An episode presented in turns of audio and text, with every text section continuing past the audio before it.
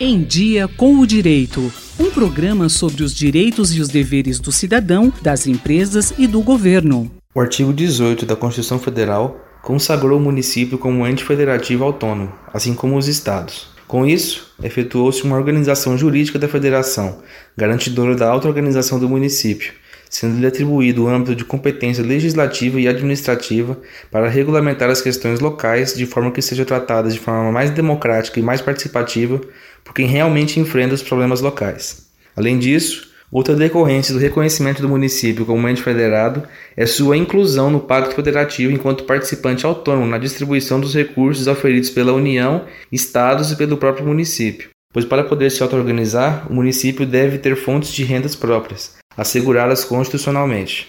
Para garantir esse acesso à renda própria, a Constituição elaborou um sistema de competências e redistribuição tributárias, no qual há a instituição de tributos cobrados pelo município, como, como IPTU, e outros cobrados pela União ou Estados, que devem ter seus produtos repartidos com o município, como o Imposto sobre a Propriedade Territorial Rural, o ITR, que é de competência da União, mas deve ter 50% do seu produto destinado ao município, que cedia a propriedade rural. Há ainda fundos instituídos constitucionalmente para repasses de receitas, como por exemplo o Fundo de Participação dos Municípios, o FPM, o Fundeb para a Educação e o FEX, auxílio que desonera exportações. Os repasses enumerados na Constituição são absolutamente obrigatórios e não podem ser retidos, são distribuídos de acordo com a população de cada município, de modo que quanto maior a população, maior o valor dos repasses, conforme o Código Tributário Nacional e o Decreto-Lei 1881.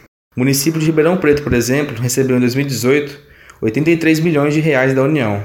Já São Paulo recebeu 688 milhões, pois tem mais habitantes.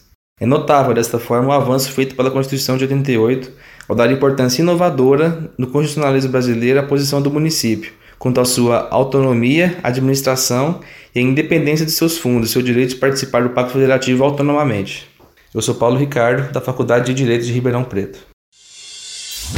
Em Dia com o Direito, um programa da Faculdade de Direito da USP Ribeirão, coordenação do professor Nuno Coelho. Sugestões de temas ou críticas, e-mail em diacomdireito@usp.br.